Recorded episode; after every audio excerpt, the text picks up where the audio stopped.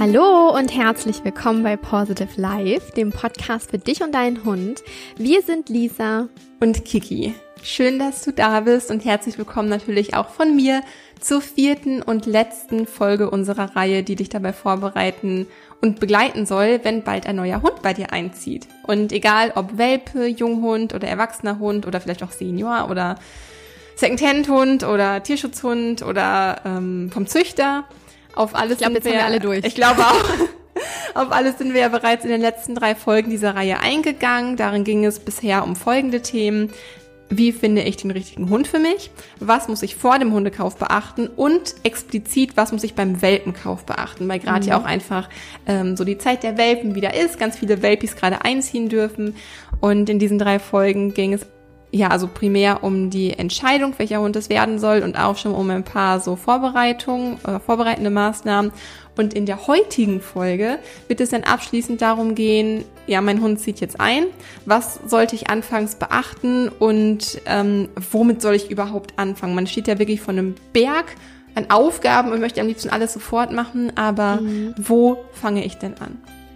Genau. Bevor wir damit anfangen und euch mit Infos überschütten, haben wir noch eine Kleinigkeit, die wir gerne mit euch teilen wollen. Und zwar findet ihr uns seit neuestem als Autorin in der Zeitschrift Der Hund. Das ist echt super, super schön. Wir haben dort eine eigene Kolumne bekommen und das sind jetzt schon zwei Magazinbeiträge erschienen. Und in dem neuen Beitrag geht es zum Beispiel um das Thema Stimmungsübertragung. Mhm. Und lest da einfach super gerne rein, weil das wirklich, ja.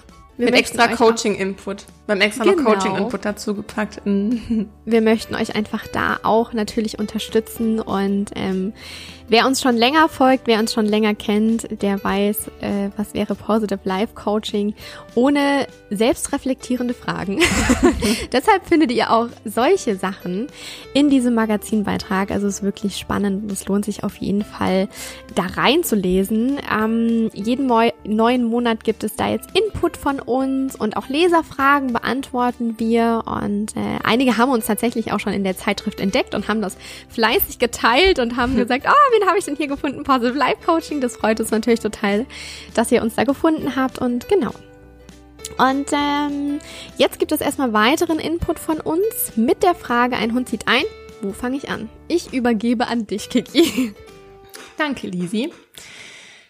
Ja, wo fangen wir an? Also egal bei welchem Hund oder in welchem Alter äh, oder welchen Hintergrund der Hund hat, egal welcher Hund gerade bei dir einzieht, also, man startet immer, immer, immer bei der Mensch-Hund-Bindung. Das ist immer die Grundlage, in jedem Fall. Und wir haben in der Mensch-Hund-Bindung drei wichtige Säulen oder Grundpfeiler, die das Fundament jeder Mensch-Hund-Bindung bilden und auf dem man dann halt später mit Training und so weiter aufbauen kann. Und am wichtigsten ist hier tatsächlich die erste Säule, nämlich Sicherheit und Vertrauen zu schaffen. Also man muss sich jetzt mal vorstellen, ähm, der Hund wird aus seiner gewohnten Umgebung gerissen oder ist vielleicht ein Babyhund, ähm, wird gerade von seiner Mutter getrennt, von seinen Wurfgeschwistern getrennt, von allem Vertrauten, was er bisher kannte oder ein Hund, der vielleicht jahrelang in einem Shelter gelebt hat, ist gerade nach Deutschland geflogen worden, hat einen anstrengenden Flug hinter sich. Also definitiv ist für den Hund der Einzug in sein neues Zuhause erstmal Stress. Wir können es dem Hund natürlich so angenehm wie möglich machen, ja, aber es ist dennoch, und das darf man nicht vergessen, keine selbstverständliche ähm, oder gewohnte Situation für den Hund. Das ist definitiv Stress. Also ist es für uns erstmal das Allerwichtigste, unserem Hund dabei zu unterstützen, dass er in seinem neuen Zuhause ankommt, dass er sich wohlfühlt, ihm ein Gefühl von Sicherheit zu vermitteln. Ganz wichtig, ihm auch die Zeit geben und ihn ankommen zu lassen. Vielleicht könnt ihr zusammen mit eurem Hund die Wohnung erkunden oder vielleicht auch ihm ein bisschen Abstand geben, um die Wohnung zu erkunden, so ein bisschen mal zu schnuppern. Dadurch nimmt der Hund ja ganz, ganz viele Informationen auf, die ihm dabei mhm. helfen, die Situation auch einfach zu begreifen, denn mit Worten können wir es dem Hund ja nun mal einfach auch nicht erklären. Ähm, und da so zu gucken, tut es dem Hund gerade gut, dass ich neben ihm bin und da, dass ich direkt bei ihm bin oder braucht er gerade vielleicht selber einmal so ein bisschen Zeit für sich, dass du in so ein paar Meter Abstand bist und ihn so ein bisschen schnuppern lässt. Das heißt auch nicht, dass der Hund in jeden Raum jetzt irgendwie rein muss, aber vielleicht so in den Räumen, in denen er sich hauptsächlich aufhalten wird, wie, ich weiß nicht, ähm, Wohnzimmer und Küche oder so, ähm, dass er da einfach so ein bisschen Zeit bekommt anzukommen. Wir empfehlen euch auch nicht sofort mit Training und riesigen Spaziergängen zu starten, sondern die also die ersten Tage würde ich komplett erstmal auf Training verzichten und mhm. wirklich den Hund erstmal ankommen lassen. Ähm, als allererstes, was ich äh, vorbereitend auf jeden Fall machen würde, ist dem Hund einen sicheren Rückzugsort einzurichten. Ähm, also am besten sich da vorher schon Gedanken machen, wo ist dieser Rückzugsort am besten geeignet. Ähm, also damit mit Rückzugsort meinen wir irgendwie ein Körbchen, ähm, also einen festen Liegeplatz für den Hund. Guckt, dass ihr da nicht irgendwie direkt am Hausflur seid oder da, wo viele Reize sind, wie direkt vorm Fenster oder vor einer Tür. Gut ist immer eine Ecke, gut geeignet ist immer eine Ecke, wo er so ein bisschen geschützt ist. Aber wenn euer Hund sich am Anfang ähm, vielleicht lieber unter den Küchentisch legen mag, weil er sich da am sichersten fühlt, ähm, ihm das am meisten Sicherheit bietet, dann ist das auch okay. Das Training könnt ihr nach und nach so weit angehen, dass der Hund auch in seinem Körbchen liegt. Aber am wichtigsten ist erstmal, dass er sich sicher fühlt. Und ihr müsst ja auch keine Angst haben, dass ihr denkt, boah, jetzt liegt mein Hund von Anfang an unter dem Küchentisch. Ich will ja nicht, dass er jetzt immer unter dem Küchentisch irgendwie liegen bleibt. Da müsst ihr euch keine Sorgen machen, denn das kann man später, wenn der Hund entspannt ist, entweder wird er sich da gar nicht mehr hin zurückziehen oder man kann das mit Training umlenken. Bei uns war das zum Beispiel so,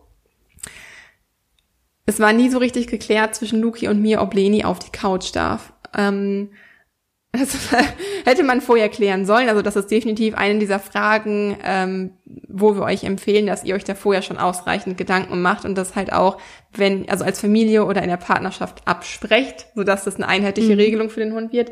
Ja, wir hatten es auf jeden Fall nicht final geklärt und wir hatten dann anfänglich die Schwierigkeit, dass Leni sich auf den Fliesenboden nicht bewegen konnte, sondern nur da, wo Teppich war.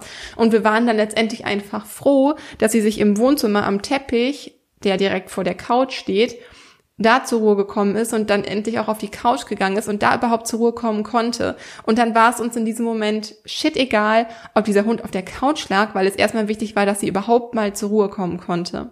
Nur um euch da mal so ein Beispiel zu geben, worauf man anfangs die Priorität legen sollte. Also wenn der Hund furchtbar Angst hat und sich nicht mal traut, über den Boden zu bewegen, dann ist es ja natürlich nicht wichtig, dass er in dem vorgesehenen Körbchen irgendwie Platz findet.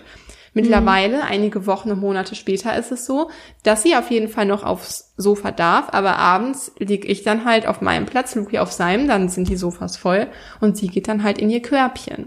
Das konnte man ihr nach und nach beibringen, ohne großen Druck, nach und nach, einfach weil wir uns dann Zeit für genommen haben und ihr auch die Zeit dafür gegeben haben.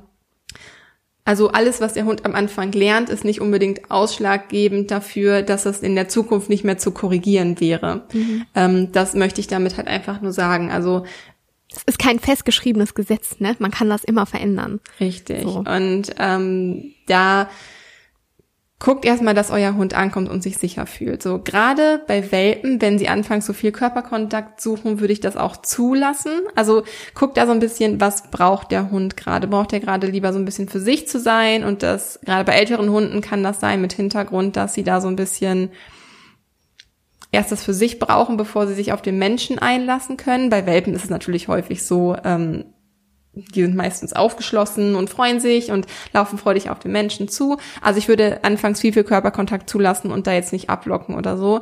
Ähm, und wenn diese Grundlage erstmal gelegt ist, dann kann später Erziehung und Training und so weiter dazukommen. Jetzt ist es aber erstmal wichtig, für die ersten Schritte dem Hund ein gutes Gefühl zu geben, ihn zu bestärken, ihm das Einleben zu erleichtern und zu unterstützen.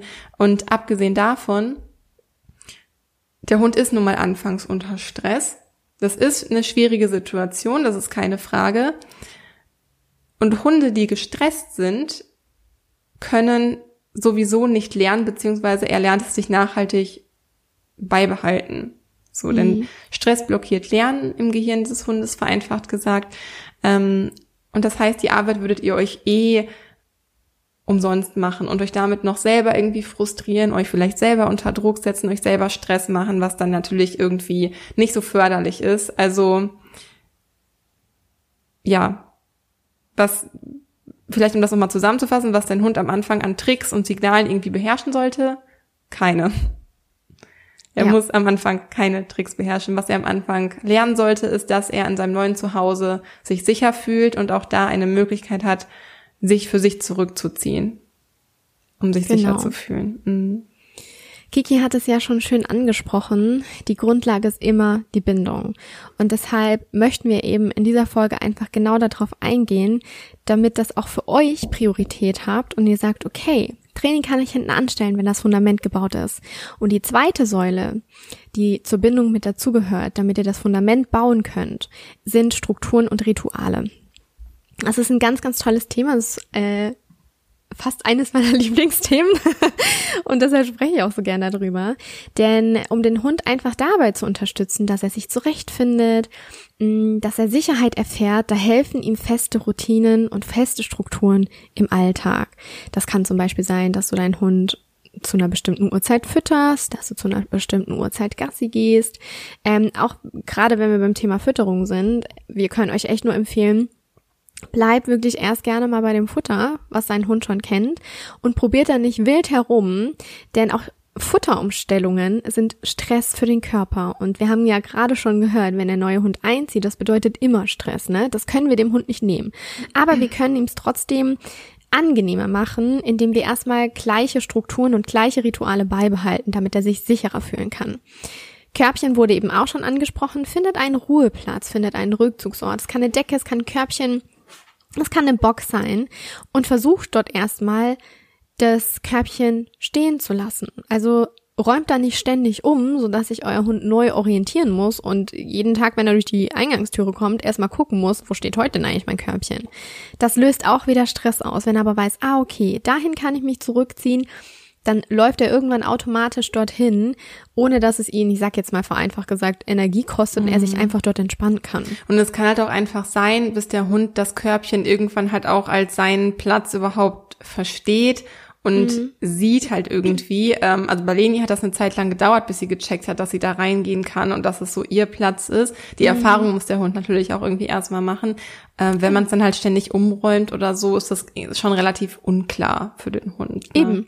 Genau, es ist einfach eine Unklarheit und durch diese Strukturen und durch diese Rituale, durch diese feste Sachen, die ihr erstmal über einen längeren Zeitraum beibehaltet, gibt es eurem Hund einfach auch Klarheit.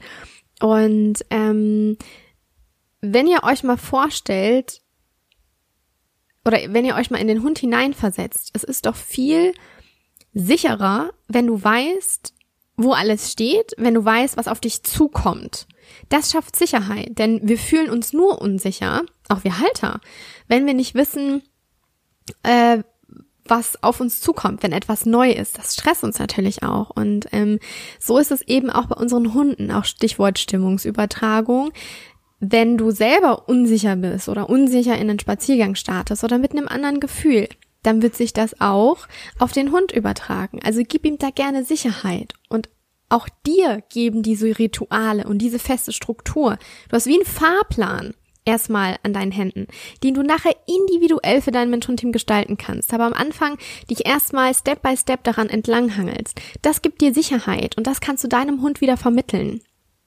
Und auch hier können wir wirklich nur empfehlen, Vorbereitung ist das Beste, was man machen kann. Bereite dich als Halter auf den Einzug deines Hundes vor. Spürt da gerne mal rein. Was macht ihr aktuell vom Gefühl her vielleicht noch ein Unwohlsein? Was ist noch nicht geklärt? Bei Kiki war es eben, dass äh, zwischen Kiki und Luki noch nicht klar war, darf Leni eigentlich aufs Sofa. Das hat sich dann geklärt. ja, aber da muss ich zu sagen, ich wusste ja, dass ich mich durchsetzen werde. ich wusste ja, dass ich mich durchsetzen werde, dass der Hund auf die Couch darf. Also war das für mich schon geklärt. Ich war schon relativ sicher. Genau. Oder er macht es so wie Kiki. Ganz selbstbewusst reingehen. Für mich war das am Anfang auch. Gut, bei mir war es ja so, äh, Finn war zuerst da, äh, bevor mein Freund dazu kam und von dem her war die Sache schon gegessen. Ne? Finn durfte mit ins Bett, Finn durfte mit aufs Sofa und mein Freund musste sich einfach damit arrangieren. Aber äh, wenn man eben jetzt gemeinsam oder einfach als Familie sich einen Hund nach Hause holt, ihm ein neues Zuhause geben möchte, dann sollte man wirklich untereinander einfach im Vorfeld einige Dinge abklären. Sowas wie, wo soll der Hund schlafen? Wo ist der perfekte Platz für den Hund, um das Körbchen aufzustellen? Auch schon Fragen zur Erziehung, auch wenn das nicht primär im Vordergrund steht, sondern erstmal die Bindung. Fragen zur Erziehung eben abklären. Wie gesagt, darf der Hund mit aufs Bett, darf er auf, auf das Sofa? Es anspringen, okay, es ist okay, wenn der Hund unter dem Esstisch liegt und wir sitzen da, also es ist okay, wenn der Hund, äh, wenn mal was vom Esstisch runterfällt, gerade wenn man irgendwie kleine Kinder hat, also es ist okay, dass der Hund das Futter frisst oder soll er sich woanders aufhalten, ne? Also dass man schon sich im Vorfeld Gedanken darüber macht, ähm, primär aber erstmal an der Bindung arbeitet, ne? Also führt da gerne ein Notizbuch, ähm, das kann ich wirklich jedem nur empfehlen, um die Regeln und Strukturen ganz klar auch aufzuschreiben, damit jeder an einem Strang zieht. Ne? Es bringt nichts, wenn du das für dich selber festlegst und dein Partner das wieder anders festlegt. Dann weiß dein Hund ja auch gar nicht, ja, was soll ich jetzt eigentlich tun? Also wirklich da an einem Strang ziehen. Und wenn du dir das ganz klar aufgeschrieben hast, wie gesagt, individuell darfst du es immer noch anpassen, das ist kein festgeschriebenes Gesetz. Aber wenn du dir das aufgeschrieben hast und diesen Fahrplan hast, diese Struktur hast, Rituale etabliert hast, zum Beispiel auch ein zu Bett ritual oder ein Aufstehritual, damit das immer gleich abläuft. Je sicherer du dich da selbst fühlst, desto mehr Sicherheit kannst du deinem Hund entgegenbringen und vermitteln. Und das ist, da sind wir wieder bei der ersten Säule der Bindung. Sicherheit ist das A und O. Mhm. Und an diese beiden Säulen schließt sich dann natürlich noch die dritte Säule an. Ähm, Zuneigung und soziale Interaktion beziehungsweise Kommunikation, die so ein bisschen in dieser Anfangszeit sich daran so anschließt. Also Sicherheit, ne, wie die sie gerade gesagt hat, hat halt schon erstmal die oberste Priorität. Mhm. Das könnt ihr unterstützen durch Strukturen und Rituale. Ähm, dann gebt eurem Hund Anfangszeit selbst auch Zuneigung zu suchen. So bei Welpen, wie gesagt, kommt meist viel von selbst. Die sind dann viel neugierig und haben im Regelfall auch nicht, noch nicht so viele negative Erfahrungen mit Menschen gemacht. Bei Hunden mit negativen Vorerfahrungen oder vielleicht Hunden aus dem Tierschutz kann es da vielleicht etwas dauern, bis sie genug Vertrauen aufbauen, um sich dir zu nähern. Und das muss auch nicht unbedingt bedeuten, dass sie schlechte Erfahrungen mit Menschen gemacht haben, sondern dass sie erstmal ganz andere Sachen zu tun haben, sich selbst in ihrer neuen Umgebung zurechtzufinden, bevor sie sich überhaupt auf einen Menschen einlassen können. Also gib dem Hund da Zeit, ähm, sie zusätzlich zum Einzugsstress und all den neuen Situationen noch zusätzlich zu belasten, indem man selbst auf den Hund zu forsch zugeht, sage ich mal. Das wäre natürlich mhm. nicht unbedingt bindungsförderlich. Daher ist halt auch der sichere Rückzugsort so wichtig, denn meist kommen Hunde hier nur oder kommen Hunde hier zur Ruhe irgendwann in ihrem sicheren Rückzugskorb, Rückzugskorb. Rückzugskorb. ja, der gute alte Rückzugskorb. Und man wird dann halt die Chance, den Hund mal irgendwie zu streichen, weil er liegt dann ja schon und entspannt mhm. schon, dann kann man sich ja mal nähern und dem Hund streicheln. Der sichere Rückzugsort sollte allerdings ein Ort sein, an dem der Hund nicht angesprochen, angefasst oder ähm, angeguckt wird, sondern dass der Hund ganz genau weiß, es gibt diese ein, ich kann mich frei in der Wohnung bewegen, überall kann ich in Kontakt mit meinem Menschen treten, aber es gibt diese eine Stelle, mein Zimmer sozusagen, mhm. mein mhm. Rückzugsort, an dem ich mich komplett sicher fühlen kann, an dem ich ganz genau weiß, wenn ich mich dort aufhalte, dann werde ich auch nicht gestört. Mhm. Ähm, und das ist so eine Sache, die wir jedem Hundehalter, unabhängig ob der Hund jetzt neu irgendwo einzieht, was wir jedem Hundehalter mitgeben würden, ja. dem Hund wirklich auch einfach eine Stelle zu bieten, wo er sich immer verstanden fühlt und wo er sich immer zurückziehen kann. Auch vor Kindern dort in Ruhe gelassen wird. Ich kann mir vorstellen, mhm. das ist so ein bisschen die Herausforderung, wenn das Körbchen nur mal so im Wohnzimmer liegt und dann ähm, liegt der Hund da und schläft und der, das Kind denkt halt irgendwie, oh, das ist ja schön. Ich denke, das kann man den Kindern bestimmt beibringen. Ähm, das wäre auf jeden Fall unser Rat, weil es dem Hund einfach vieles erleichtert. Und die Chance, dass er nach vorne geht, dadurch einfach auch reduziert. Also wie soll er sich sonst wehren, wenn er nicht mal einen Ort hat, wo er hin zurück kann? Genau. Mhm. Weißt du, was ich da immer rate? Äh, ich hatte vor kurzem eben ein Gespräch äh, mit einer mit einer ganz, ganz lieben Kundin, die eben zwei Kinder zu Hause hat. Und da haben wir auch mhm. über den sicheren Rückzugskorb gesprochen. und äh, sie hat dann auch gesagt, ja, wegen den Kindern und der Hund muss sich viel gefallen lassen. Und ähm, man kann das ja so einführen, dass entweder bringt man den Hund gemeinsam dorthin und die Kinder sagen dann jetzt gute Nacht sozusagen oder man stellt so ein Schildchen auf, wo die Kinder mit gebastelt haben, wo sie wissen, okay, wenn der Hund da reingeht und das Schildchen eben dann dasteht, dann lasse ich den Hund in Ruhe. Und sonst kann ich ihn einfach streicheln und äh, mit ihm spazieren gehen und ihn kuscheln. Und dass sie wirklich auch so ein bisschen spielerisch lernen, okay, wir sind daran beteiligt, so ein bisschen. Weißt du, dass du sie so ein bisschen mit ins Boot holst, dass sie das mm. vielleicht besser verstehen. Kommt natürlich auch aufs Alter des Kindes an, ne?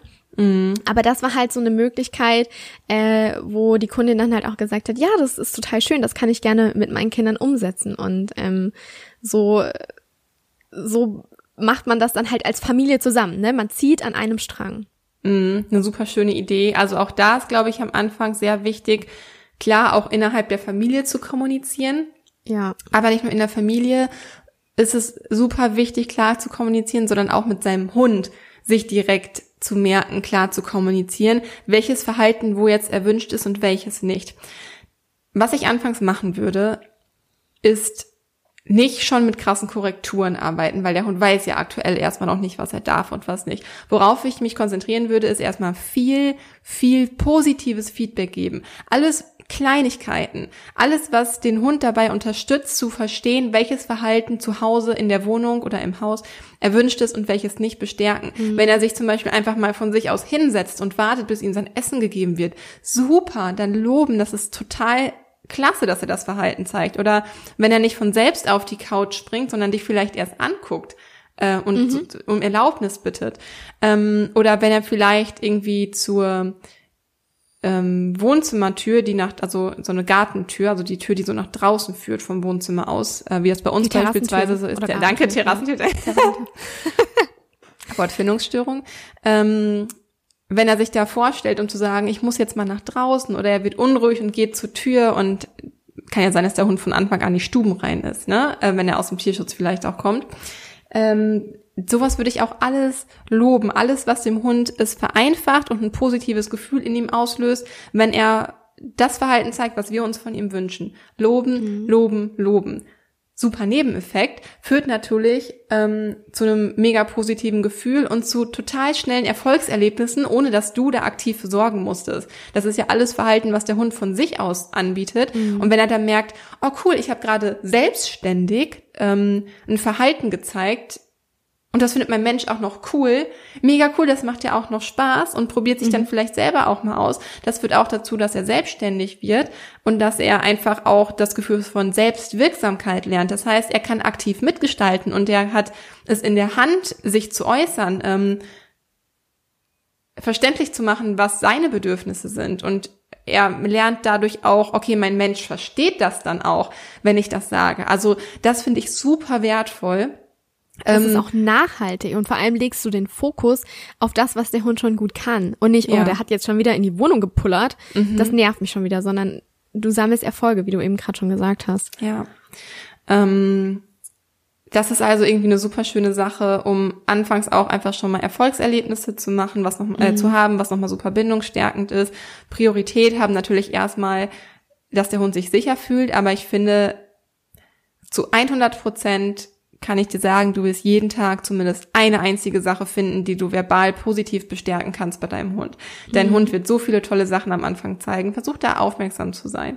Es sind wirklich auch die Kleinigkeiten, die für den Hund vielleicht schon eine riesige Herausforderung sein können. Können am Anfang. Kann auch sein, dass dein Hund sehr problemlos am Anfang ist und du demnach auch schon viel schneller mit weiteren Aktivitäten ähm, oder kleinen Trainings irgendwie beginnen kannst. Ähm, da muss man natürlich genau. immer so gucken, wie weit ist der Hund und wie weit ist man selbst. So. Absolut. Ähm, aber einfach, um das nochmal zusammenzufassen, je enger die Bindung, desto sicherer fühlt sich dein Hund, desto besser findet er sich in seinem neuen Zuhause zurecht, desto entspannter ist er und desto eher ist er auch ansprechbar für Training. Denn wir erinnern uns, Stress blockiert Lernen. So ist der Hund entspannt, ist er ansprechbar mhm. für Lernen. Und dann kannst du halt auch, wenn dir das halt wichtig ist, ähm, anfangen mit Sitzplatzübungen oder Fötchen geben oder sonst was, worauf du woran du dann halt irgendwie Spaß hast und so. Aber das sollte nicht die erste Handlung sein, wenn der Hund in das Zuhause kommt, dass man denkt, boah, Standard hier, erstmal Sitzplatz, bleib abspulen, das muss der mhm. Hund erstmal können. Nein, muss dein Hund nicht können. Dein Hund soll sich sicher fühlen und sich wohlfühlen. Deshalb ist der Hund da. Das hast du mega schön gesagt. Danke. ähm, was mir gerade wirklich noch eingefallen ist, als wir über die Zuneigung gesprochen haben, man macht sich ja natürlich, wenn der Hund einzieht, äh, Gedanken, boah, wie lasse ich den am besten aus, ne? Wie mhm. lasse ich den kognitiv, also vom, vom ähm, wie sagt man das? Mental. Äh, mental, danke, aus oder wie lasse ich den körperlich aus? Ne? Stellt sich ja einem die Fragen und wir haben ja gesagt, okay, legt euren Fokus erstmal auf die Bindung Äh, das schafft die Grundlage, dann könnt ihr auch anfangen, den Hund kognitiv auszulassen mit Training und so weiter und so fort. Aber was man nicht vergessen darf, die dritte Säule, also Zuneigung, da zählt ja dann eben auch die Kommunikation noch dazu und äh, die soziale Interaktion. Äh, das ist auch ein Punkt der sozialen Auslastung. Und das vergessen wir häufig. Es gibt verschiedene Arten der Auslastung und die Zuneigung zählt zum Beispiel zur sozialen Auslastung. Ähm, kuscheln, gemeinsam meditieren, massieren, Fellpflege. Und das kannst du ja schon mit einbringen. Also den Part der Auslastung kannst du ja schon erfüllen, auch um deine Bindung zu stärken. Oh, ein Und Punkt noch zur Auslastung. Lisi, erstmal mega cool, dass du einmal hier rausstellst, dass auch soziale Interaktionen Auslastung sind, also dass auch soziale Auslastung zählt. Mhm. Mhm. Zum Thema Auslastung nur ganz kurz. Auslastung ist, die Auslastung ist ultra stark für den Hund in den ersten Tagen, weil er ja super viel mhm. zu verarbeiten hat. Also dass dein Hund da unausgelastet sein könnte, da musst du dir eigentlich gar keine Gedanken machen. In der Regel ist es so, Hunde aus dem Tierschutz, die pennen erstmal eine Woche, wenn die ankommen, ja. weil die so erschöpft sind. Leni hat die ersten Tage geschlafen, geschlafen, geschlafen. Da hätte man theoretisch zehn Minuten draußen eine Pipi-Runde drehen müssen und dann war das gut. Sie war mit allen Reizen so beschäftigt und ne, auch der Welpe, Absolut. der so die Autofahrt gerade hinter sich hat, wenn man ihn vom Züchter geholt hat und alles neu und so weiter, die sind ja auch erstmal so ein bisschen platt. Das alles kommt, also ne, trägt auch zur Auslastung zu. Nicht nur Tricks lernen oder Bewegung, Absolut. auch Soziales. Super wichtiger Punkt. Danke. Ja, sehr gern, das kam mir gerade. Mhm. ich wurde erleuchtet. Manchmal hat man ja beim Sprechen noch mal so Eingebung. So ist es, so ist es, genau. Also wir wollen euch da einfach so auch ein bisschen diesen Druck rausnehmen, ne? Super, dass du das noch ergänzt hast. Äh, man kennt das alle, ne? Die Welpen kommen nach Hause und die sind erstmal platt, weil einfach zu viele Reize da sind. Oder sie sind komplett überdreht, habe ich vor kurzem noch in einer Instagram-Story. und es war irgendwie nachts und so, der Hund schläft gar nicht, der schläft gar nicht, mhm. ja, aber nebenbei läuft der Fernseher und ähm, der Hund hat noch ein Spielzeug zur Verfügung. Da sind ja viel zu viele Reize da. Der Hund, mhm. also der Hund darf auch dann mal in Anführungsstrichen gezwungen werden, zur Ruhe zu kommen, beziehungsweise ja. unterstützt werden, indem man ihm halt auch einfach alle, also von den Reizen fernhält, die ihn davon abhalten, zur Ruhe zu kommen. Denn Schlaf ja. ist ja super wichtig, insbesondere für Welpen in der sozialsensiblen Phase, um alles Gelernte auch nochmal zu verarbeiten. Ja, also es ist nicht unbedingt ja auch im normalen Rhythmus des Hundes, nachts erstmal irgendwie so zu spielen. Kommt bei einem mhm. Welpen natürlich mal vor, keine Frage. Aber da auch da können wir unterstützen. Also schlafen ist wichtig. Wichtig, wichtig. Genau. Kommen wir zu den ersten Trainingsschritten. Das werden wir nämlich ganz häufig gefragt. Wann sollte mein Hund denn genau was lernen oder was, wann sollte mein Hund denn genau was können? Insbesondere eben Welpensitzer stellen die Frage gerne und die ist auch total berechtigt. Aber auch hier erstmal muss kein Hund zu irgendeinem Zeitpunkt irgendwas können. Nehmt den Druck raus. Es ist kein Wettbewerb. Es ist nicht, oh, dein Hund kann aber schneller sitzen. Oh, dein Hund kann aber schnell das Beinchen heben. Oh, dein Hund ist aber schneller stumm rein. Ja, ich weiß, wir kommen da sehr schnell in das Vergleichen rein. Aber geht da raus. Besinnt euch auf das Wesentliche. Warum habt ihr euch diesen Hund in euer Leben geholt? Mit Sicherheit nicht, dass er in zwei Tagen stubenrein ist, sondern dass er euer Leben bereichert, dass ihr rausgeht mit ihm in die Natur, dass er das Leben wieder lebt und genießt. Und das sollte im Fokus stehen und nicht irgendwelche Pipi-Pfützen, die einfach eine Woche lang wecker, länger weggewischt werden müssen. Ähm, es ist natürlich hilfreich, die sozial sensible Phase im Kopf zu haben. Diese Phase, die geht bis zum maximal bis zur 20. Lebenswoche, in der der Hund einfach das Gelernte, was er aufgenommen hat, besonders intensiv verinnerlicht, sowohl eben positive als auch negative Erfahrungen. Und diese Erfahrungen in dieser Zeit, die sind einfach wichtig für seine Zukunft. Und damit sind aber nicht Tricks und Signale gemeint. Euer Hund kann die auch noch nach der 20. Lebenswoche aufnehmen. Der mhm. kann lernen bis an sein Lebensende. Es sind damit gemeint Erfahrungen, sich mit der Umwelt auseinanderzusetzen, Sozialkontakte zu knüpfen, positive Erfahrungen mit Menschen jeglichen Alters zu machen und auch andere Hunde und andere Rassen kennenlernen. Also ich habe da noch das beste Beispiel. Finn hatte zum Beispiel keine der kannte diese kurzschnäuzigen Rassen nicht. Die waren einfach nicht in seiner Welpengruppe. Und für ihn war das immer ganz schwer, wenn er kurzschnäuzige Rassen wie so ein Beispiel ein Mops oder so eine französische Bulldogge gesehen hat und die dann so geröchelt haben, der hat die dann mhm. immer ganz komisch angeguckt, weil er nicht wusste, ne, wa, was, was tut das da gerade und äh, macht das mich gerade irgendwie an, weil die Mimik ja, ne, die Stirn ist gerunzelt und das ja. Tier hat an, einfach anders geschaut. Mhm. Finn kannte das nicht. Ähm, aber Samu zum Beispiel, bei Samu waren mehrere solche Hunde in der Gruppe und für den ist das zum Beispiel kein Problem. Ne? Also ne, da hat jeder einfach wieder mhm. andere Erfahrungen gemacht. Aber vielleicht auch hier nochmal, um den Druck rauszunehmen, wo ich mir auch vorstellen kann, dass da dieser Leistungsdruck herkommt, dass der Hund in den ersten Wochen möglichst viel lernt. Ähm, man hört ja auch ganz oft noch das Wort Prägungsphase. Mm. Natürlich, das möchte ich einmal noch kurz erläutern, natürlich ist in der Zeit bis ungefähr zur 20. Lebenswoche alles besonders einprägsam für den Hund. Man darf das jetzt aber nicht irgendwie ähm, wie mit den Gänsen von Konrad Lorenz oder sowas mm. vergleichen, dass, ähm, dass es eine irreversible Prägung irgendwie gibt. Das heißt, alles, was der Hund in der Zeit lernt, ist nicht mehr umkehrbar. Das ja. Ist nicht der Fall. Alles, was der Hund in der Zeit lernt, prägt sich besonders intensiv ein. Ja, das bedeutet aber nicht, dass der Hund so stark geprägt ist, dass es nicht wieder umkehrbar ist oder dass er da noch zulernen kann. Mhm. Mhm. Ich hoffe, der Unterschied wird gerade so ein bisschen klar. Also es ist, deswegen benutzen wir den Begriff Prägungsphase gar nicht, damit das einfach keinen falschen Eindruck ähm, erhält. Und ich finde sozialsensible Phase, das sagt es ja schon, sozialsensible Phase. Der Hund ist sehr sensibel und sehr empfänglich für alle möglichen Reize. Das bedeutet aber nicht, dass der Hund alle Erfahrungen gemacht haben muss. Es ist auch solche Sachen, was ich auch mit Kunden schon durchgesprochen habe. Ich muss mit meinem Hund, dem soll mit zur Arbeit kommen und der muss ja Bahn fahren, deswegen nehme ich den jetzt schon in der zehnten Woche immer mit in die Bahn. Und das ist einfach viel zu früh und ähm, viel zu viel für den Hund jetzt, man erstmal noch mit ganz anderen Sachen beschäftigt. Das kann der Hund, klar kann er das in der 20. Lebenswoche schon lernen, aber muss er das? Nur weil, weil er die Bahn, das Bahnfahren oder Busfahren oder bis dahin noch nicht kennengelernt hat, heißt das nicht, dass er das danach nicht kann. Zumal finde ich auch, wenn man sagt, okay, also zehn Wochen ist halt schon echt, ne, echt extrem früh, du hast deinen Hund vielleicht eine Woche zu Hause und du nimmst ihn in der nächsten Woche schon mit in die Bahn. Der ist ja noch gar nicht sich dem so sicher und du dir wahrscheinlich auch nicht, weil ihr euch mhm. natürlich ja auch aneinander gewöhnen müsst. Und dann kann es natürlich auch sein, dass er dadurch erstmal eine Negativerfahrung macht, ne?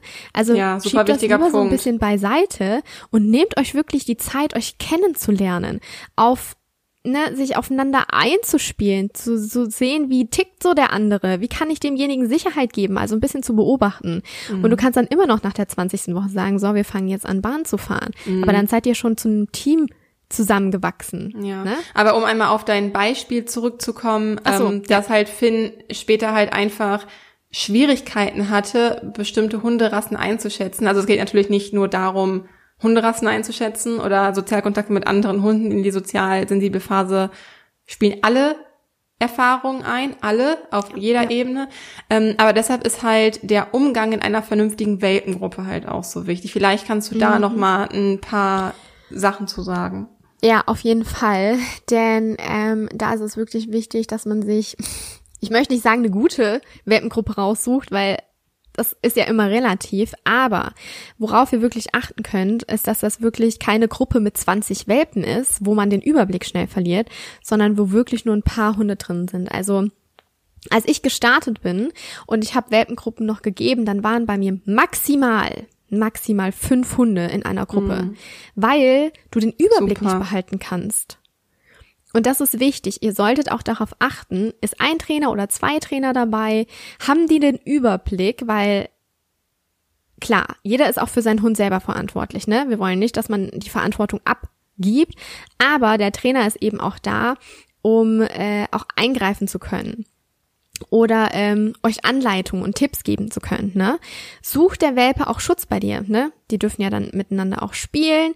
Und wenn es deinem Welpen zu viel wird und er sucht Schutz bei dir und verkriecht sich unter deinen Beinen, dann ist das völlig in Ordnung. Dann geh in die Hocke und biete ihm diesen Schutz. Das ist super, dass er schon zu dir geht und den Schutz bei dir sucht und sagst und sagt, Mutti, regel du das besser, wie wenn du so einen Hau drauf hast, der alles selber regelt, wo du nichts zu melden hast. Es gibt auch nichts Schöneres, wenn der Hund einfach sagt, okay, ich vertraue dir, biete mir Schutz und übernimm du das, ne? natürlich müssen wir auch hier später differenzieren, was kann mein Hund selber regeln, wo kann er in die Selbstständigkeit gehen und wo kann ich ihn unterstützen. Aber ganz oft kriegt man eben gesagt, ja, nee, die Hunde regeln das unter sich. Und dem ist nicht so. Wenn dein Hund Angst hat und du ihm Schutz bietest, dann kannst du seine Angst nicht verstärken, sondern du gibst ihm das Gefühl, du bist für ihn da. Und das wiederum ist bindungsfördernd. Und das solltet ihr euch wirklich zunutze machen. Mhm. Ähm, Genau, also die Gefühlswelt des Hundes und dass er sich einfach sicher fühlt bei dir, dass ihr als Team zusammen wachsen könnt, das hat von Anfang an einen viel, viel höheren Wert, als dass der nicht mehr in die Wohnung pullert oder dass er perfekt an der Leine läuft. Das kommt nach und nach. Das ist alles ein Prozess und ihr werdet sehen, wenn ihr mal mit einem anfangt, also wirklich mal die Grundlage legt zum Thema Bindung, dann ist das andere schon gar nicht mehr so schwierig. Du wirst dich sonst zu Tode üben. Wenn du mit deinem Hund versuchst, ihm die Leinführigkeit beizubringen, der aber gar nicht den Kopf hat, weil er total verängstigt und verunsichert ist, der kann dadurch nicht lernen. Du hm. übst dich blöd und du bist frustriert. Schaff die Grundlage, damit Lernen überhaupt stattfinden kann. Nachhaltiges Lernen bringt dir viel mehr. Mhm. Und ähm, gerade bei Welpen ist es wirklich in Ordnung, Übungen in einfachen, entspannten Rahmen zu machen, wie Sitz und Platz und den Hund zu rufen. Ich habe das immer so immer mal wieder einfließen lassen. Ich habe nicht gesagt, ich mache jetzt heute Training, sondern zum Beispiel, wenn ich Samu Napf äh, Futter hingestellt hat, der hat sich von sich aus immer hingesetzt. Super, muss ich ihm gar nicht beibringen. Mhm. Und einfach mit dem einfach auch zu arbeiten, was der Hund einem anbietet. anbietet Manchmal kommt das ja auch nach einer bestimmten Zeit, wenn der Hund soweit ist, auch schon von selbst und dann verstärkt man das und schwupps hat absolut. man das gewünschte Verhalten, als wenn man von Anfang an sich den Druck macht, ich muss meinem Hund das jetzt in Anführungsstrichen künstlich beibringen. Ja. Ne? Ähm, als dass man halt einfach wartet, bis der Hund es von selbst zeigt. Das ist halt auch irgendwie schön, weil wir ja auch so einfach mit gemeinsam eher arbeiten und der mhm. Input gar nicht so stark von uns kommt, sondern hier halt auch einfach vom Hund angeboten wird. Also ich finde das halt kommunikativ gesehen und auf Mensch, aufs Mensch-Hund-Team betrachtet einfach mega schön. Mhm. Ne? Wenn man sich genau. das zunutze machen kann. Von ja, also bei, über Welpen haben wir ja jetzt ganz intensiv schon gesprochen. Und da hat man natürlich immer Verständnis, wenn ein Welpe ein bestimmtes Verhalten noch nicht zeigen kann. Von ausgewachsenen Hunden wird aber irgendwie immer wie selbstverständlich erwartet, dass sie schon einige Signale beherrschen müssen. müssen. Sind ja immerhin schon ältere Hunde, die mhm. müssen das ja dann schon mhm. irgendwie können. Je nachdem, woher der Hund aber kommt, kann es natürlich sein, dass er bislang noch gar nichts gelernt hat.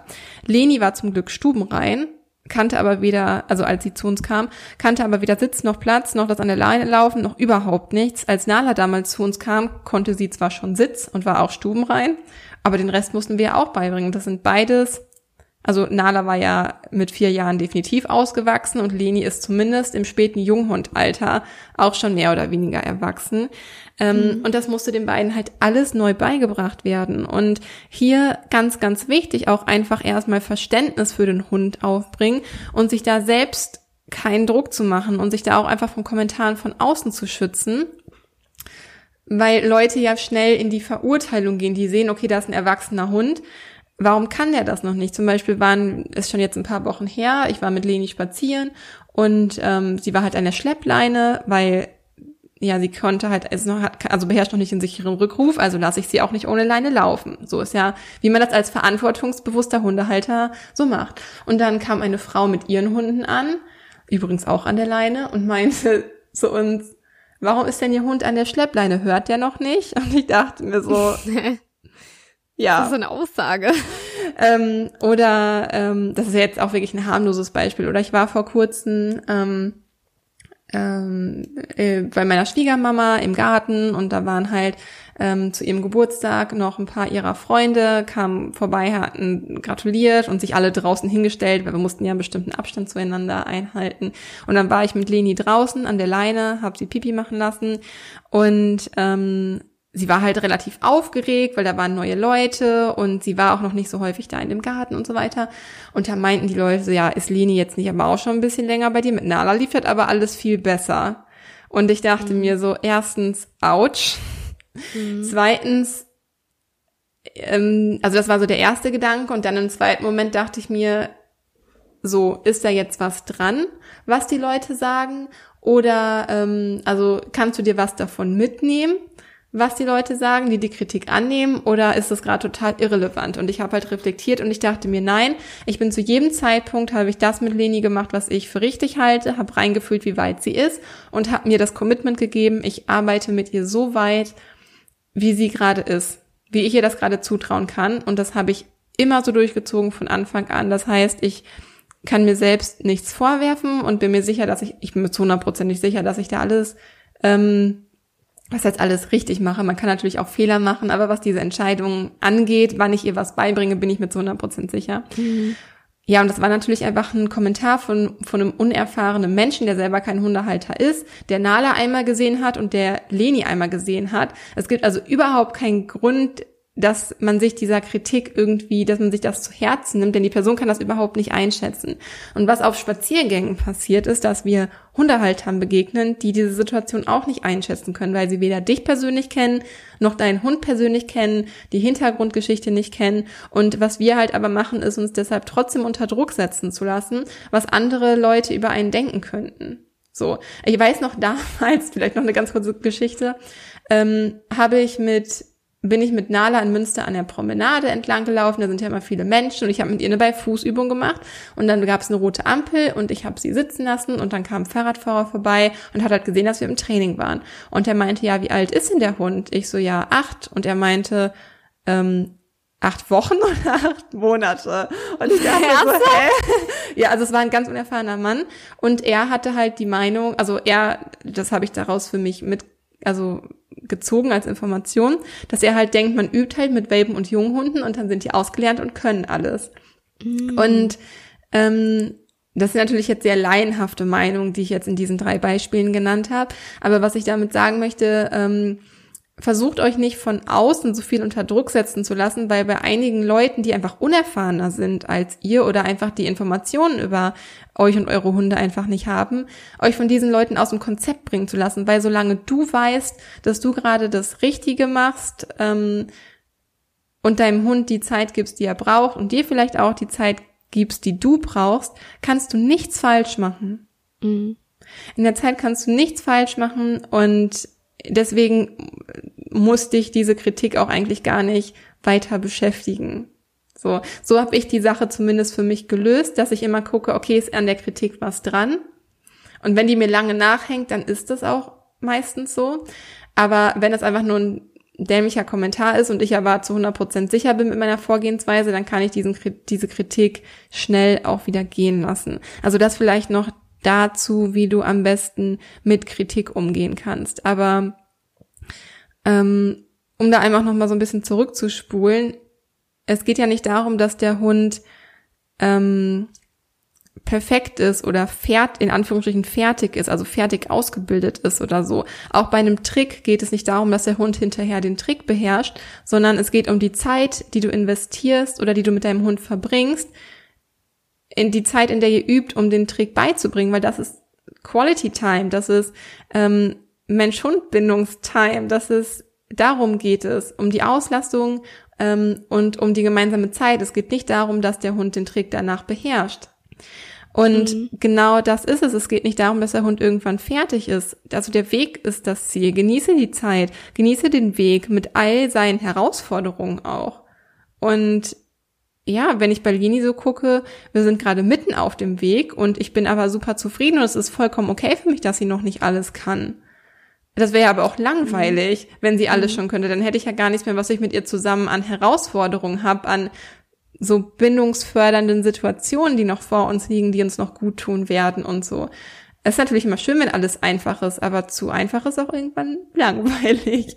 so, ähm, und ich meine, wir sind vielleicht auch mal herausfordernd für unsere Hunde. Unsere Hunde hätten uns vielleicht auch gerne perfekt, aber wir geben ihnen nicht das Essen, wann sie es gerne hätten. Oder wir haben vielleicht, gehen vielleicht einen anderen Spazierweg, als sie gerne würden. Oder wir haben vielleicht einfach mal zeitweise, wochenweise schlechte Laune, weil uns irgendwas im Außen oder vielleicht auch im Inneren besonders beschäftigt und unsere Hunde merken das und also wisst ihr, was ich meine? Vielleicht sind wir auch nicht immer perfekt für unsere mhm. Hunde und ich finde, Ähm, das ist so eine Lehre, die man da auch so ein bisschen für sich draus ziehen darf, dass es darum letztendlich eigentlich gar nicht geht, dass der Hund bestimmte Kommandos oder sowas schon kann. Es geht halt darum, dass man einen zufriedenen Alltag sich schafft und wie der aussieht. Das darf halt jeder für sich selbst oder soll auch jeder für sich selbst entscheiden. Ne? Und vergiss auch nicht, einige Dinge kann einfach auch nur die Zeit regeln. Da kannst du so fleißig trainieren, wie du möchtest. Einiges regelt sich einfach erst mit der Zeit, mit unseren Erfahrungen, mit den Erfahrungen deines Hundes, mit seiner emotionalen und sozialen Reife, auch mit seinem Hormonhaushalt und, und, und. Und dennoch gibt es natürlich einige Übungen, die du schon zu Anfang mit deinem Hund tun kannst, also auch mit dem erwachsenen Hund. Das ist zum einen ähm, Entspannungstraining, was natürlich äh, auch gerade beim entspannten Alleinebleiben schon mal eine super vorbereitende Maßnahme ist, damit der Hund einfach auch weiß, schnell in den Zustand der Entspannung zu kommen, selbstständig. Ähm, auch gemeinsam die Umgebung entdecken, um Vertrauen zum Halter zu schaffen und Sicherheit zu schulen, auch so Selbstbewusstsein zu schulen. Auch das ist eine gute Kompetenz fürs entspannte Alleinebleiben tatsächlich ähm, für kleine Erfolge sorgen, zum Beispiel durch eine Sitzübung, aber auch hier Training hat keinen Fokus. Das heißt nicht, dass wir Training verteufeln oder so, ne? Versteht uns da nicht falsch. Aber wenn ihr euch entscheiden müsstet, in welcher Sache ihr anfangt, dann eher die Umgebung oder die Wohnung zu entdecken, als eine Sitzübung zu machen. Genau. Ja, so Nähe zulassen, all diese Dinge. Ähm, also all diese Dinge sind für euer Mensch-Hund-Team und für den Hund einfach sehr viel wertvoller, als dass er perfekt sitzt macht, Pfötchen gibt, bei Fuß gehen kann. Also wichtig, ganz, ganz wichtig, erst die Grundlage legen, ein sicheres Fundament legen, mit der Bindung anfangen und dann kann nach und nach auch ein Thema nach dem anderen angegangen werden. Und egal ob ein Welpe bei dir einzieht, ein Second-Hand-Hund, ähm, auch ein mega gut erzogener Hund, äh, Hund aus dem Tierschutz, es wird Themen geben. Es werden Themen auf euch zukommen. Das wird definitiv so sein. Es wird nicht alles perfekt sofort in euren Alltag integriert sein. Das ist aber auch vollkommen okay und das ist vollkommen normal und da hat jeder von uns ähm, sich mit zu beschäftigen. Aber letztendlich wirst du es so am nachhaltigsten und erfolgsversprechendsten und mit dem geringsten Aufwand letztendlich auch angehen. Alle Trainingsthemen, alle Themen. Mhm. Generell, wenn ihr erst eine solide Grundlage zwischen euch schafft. Jetzt habe ich aber einen langen Monolog gehalten. Absolut, ich kann da nur zustimmen. Und das auch, was du sagst zum Training. Wir verteufeln Training auf gar keinen Fall. Aber wir möchten euch die einfachste, nachhaltigste und zugänglichste Art mit an die Hand geben. Euch erklären, dass wenn ihr den Rahmen schafft, das Fundament baut, dass ihr es viel einfacher haben werdet, im Training anzuknüpfen. Und deshalb legen wir immer erst den Fokus auf die Bindung und setzen später mit Training an. Genau. Äh, jeder Hund lernt in seinem eigenen Tempo und auch jeder Hundehalter braucht unterschiedlich viel Zeit. Das ist so und das ist aber auch das Schöne daran und deshalb sind wir alle individuell und das ist schön, sich an seinen Hund und an den neuen Alltag zu gewöhnen. Gebt euch da die Zeit. Ein Team muss entstehen. Das ist ein Prozess. Kiki hat es schön gesagt. Der Weg ist das Ziel und der Weg wird nie aufhören. Es ist nicht so, dass du diesem Ziel nachrennst und wenn du das erreicht hast, ist alles perfekt. Es gibt immer wieder verschiedene Wege, verschiedene Ziele und das darf auch so sein. Seid auf dem Weg dorthin glücklich und rennt nicht diesem Ziel stumpf nach. Mhm. Nimmt das Gefühl schon mit auf den Weg. Dann lebt ihr natürlich wieder mit eurem Hund in Einklang und ausbalanciert. Und damit eure Reise beginnen kann oder jetzt beginnt und ihr sagt, okay, ich möchte mit dem Thema Bindung einfach noch mehr einsteigen, ich möchte äh, mich da wirklich beschäftigen, wir haben Empower Your Life entwickelt. Und zwar, das ist ein zehnwöchiges Online-Programm. Dort gibt es zehn Module, kein Druck. Du darfst das in deinem Tempo absolvieren. Du hast mindestens ein Jahr Zugriff darauf. Aber hier gehen wir Step by Step die ganzen Schritte durch. Wie fange ich an? Was sind die Säulen der Bindung? Da gehen wir ganz intensiv darauf ein. Und dann kannst du lernen, für dich und dein Mensch-Hund-Team rauszufinden. Was ist so meine Vision, die ich mit meinem Hund habe. Warum habe ich, das stelle ich so gerne die Frage, warum habe ich mir diesen Hund in mein Leben geholt? Und dass du wirklich nochmal natürlich dürfen das, äh, dürfen das, darf das jedes Mensch-Hund-Team für sich nochmal äh, klären, ne? Auch wenn du jetzt einen Hund hast, den du schon drei Jahre hast, du darfst gerne nochmal zurück zum Anfang gehen. Aber gerade jetzt die, wo sagen, okay, ich möchte einfach mit an die Hand genommen werden, ich möchte wissen, wie ich anfange können wir euch Empower Your Life, unser Online-Programm, wirklich nur empfehlen, weil wir euch da an die Hand nehmen und euch durch verschiedene Module leiten. Es geht, wie gesagt, um die drei Säulen der Bindung. Es geht um Stimmungsübertragung, wie ihr das für euch nutzen könnt. Es geht um das Mindset. Wir gehen auch auf dich als Halter ein. Mindset bedeutet dahingehend, ähm, mache ich mir die ganze Zeit irgendwie Gedanken, was andere Hundehalter von mir denken können oder bleibe ich in meiner Mitte? Äh, Gehe ich entspannt los? Lege ich selber den Grundstein für unseren Spaziergang und ähm, solche Dinge. Wir, wir besprechen auch ähm, Ängste lösen. Vielleicht gibt es einfach noch Ängste, die da sind. Und wir helfen euch in diesem Kurs einfach, das loszulassen, sich davon zu lösen und euren Weg zu finden, ganz individuell, damit ihr euch genau das Leben erschaffen könnt, von dem ihr euch einfach, das, dass ihr euch immer erträumt habt. Und ähm, genau, das ist ähm, unser Herzensangebot von uns an euch. Schaut da gerne mal rein. Ihr findet Empower Your Life auf geht ganz normal auf unsere Website www.positive-life.de. Dort findet ihr den Reiter, ich glaube Online-Kurse heißt der Menüpunkt, ne, Kiki? Ich glaube schon. darunter findet man das. Genau. Dann wird ja immer hin und wieder mal an der Website gearbeitet, aber ja. ich meine schon. Ihr werdet es auf jeden Fall finden. Ihr könnt es nicht genau. verfehlen. Genau. Und falls du lieber so der Mensch bist, der individuelle und persönliche Hilfe in Anspruch nimmt, dann schreib uns auch gerne eine Mail an hallo at positive-life.de, wenn du lieber ein persönliches 1 zu 1 Coaching mit Lisa oder mir oder bald auch mit uns gemeinsam haben möchtest. Mhm. Unsere Coachings äh, laufen ausschließlich online ab. Das heißt, du kannst dieses Angebot von überall aus in Anspruch nehmen. Ähm, wir strukturieren tatsächlich gerade unsere Coaching-Pakete um. Sobald ähm, alles dazu online ist und die Pakete stehen, geben wir auch auf sämtlichen Kanälen, auch im Podcast, nochmal Bescheid, also dass du einfach weißt, wann du, also du kannst dich generell immer an uns wenden. Aber wann wir wieder frei sind für Coachings, ähm, da werden wir euch auf jeden Fall informieren. Und was mir gerade noch einfällt, weil ich gerade das entspannte Alleine bleiben ähm, angesprochen habe und wir, ich der Meinung bin, dass wir im Moment in der Zeit uns befinden oder viele von uns befinden sich ja gerade im Homeoffice und haben halt einfach eine bessere Möglichkeit, dem Hund das entspannte Alleinebleiben beizubringen. Ähm, einfach weil man ja nicht von zu Hause weg muss. Das heißt, man muss nicht auf so viele Managementmaßnahmen zurückgreifen während des Trainings.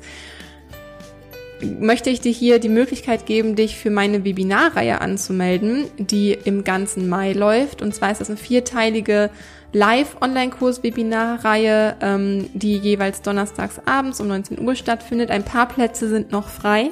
Du kannst dich noch bis Anfang Mai anmelden und der Start ist dann am ähm, 7. Mai und darauf folgend jede Woche Donnerstag halt an vier Terminen. Ähm, das fällt mir gerade noch ein. Also falls du Lust hast, dich da anzumelden, wir packen dir den Link auch gerne in die Show Notes. Ansonsten ja. ähm, schau auch gerne auf unserem Instagram-Kanal vorbei. Dort findest du alle Informationen dazu. Oder schreib uns eine Mail auch an hallo at positive life, dass wir dir da weiter ähm, helfen können. Und ja, ich würde mich unfassbar freuen, wenn ich dich da auf deiner Reise begleiten darf. Ähm, beim ich glaube, es ist die beste Zeit, das anzugehen. Also von dem her, äh, ja, wenn nicht jetzt, wann dann? ja, sehe ich halt auch so. Genau, also morgen geht's dann los und ähm, ich freue mich auf jeden Fall ganz doll auf euch. Ansonsten hoffen wir natürlich, dass wir dich durch unsere vierteilige Reihe schon mal gut für die wichtigsten Schritte am Anfang vorbereitet haben, dass du jetzt weißt, was zu tun ist, dass du dich gut vorbereitet fühlst, dass du dich selbst auch einfach sicher fühlst. Damit hättest du dann schon die beste Grundlage gelegt. Ansonsten hör auch gerne noch mal in ein paar ältere Folgen rein, wenn du da noch so ein bisschen Unterstützung brauchst. Und ansonsten wünschen wir dir jetzt erstmal eine unfassbar schöne und aufregende Zeit, die ja immer gerade am Anfang besonders intensiv und wunderschön ist. Also wie gesagt, nehmt euch Zeit, euch kennenzulernen, versucht ihr keinen Druck zu machen. Ihr habt noch euer ganzes Leben lang Zeit zu trainieren und alle möglichen Themen im Alltag anzugehen. Also genießt die Zeit und wenn wir dich weiter unterstützen können, dann lass es uns gerne wissen. Und jetzt wünschen wir dir eine, ähm, ja, eine schöne Zeit. Wie gesagt, wir freuen uns, wenn du auch nächste Woche zu einer neuen Folge einschaltest. Alles Liebe für dich und stay positive. Deine Kiki. Und deine Lisa.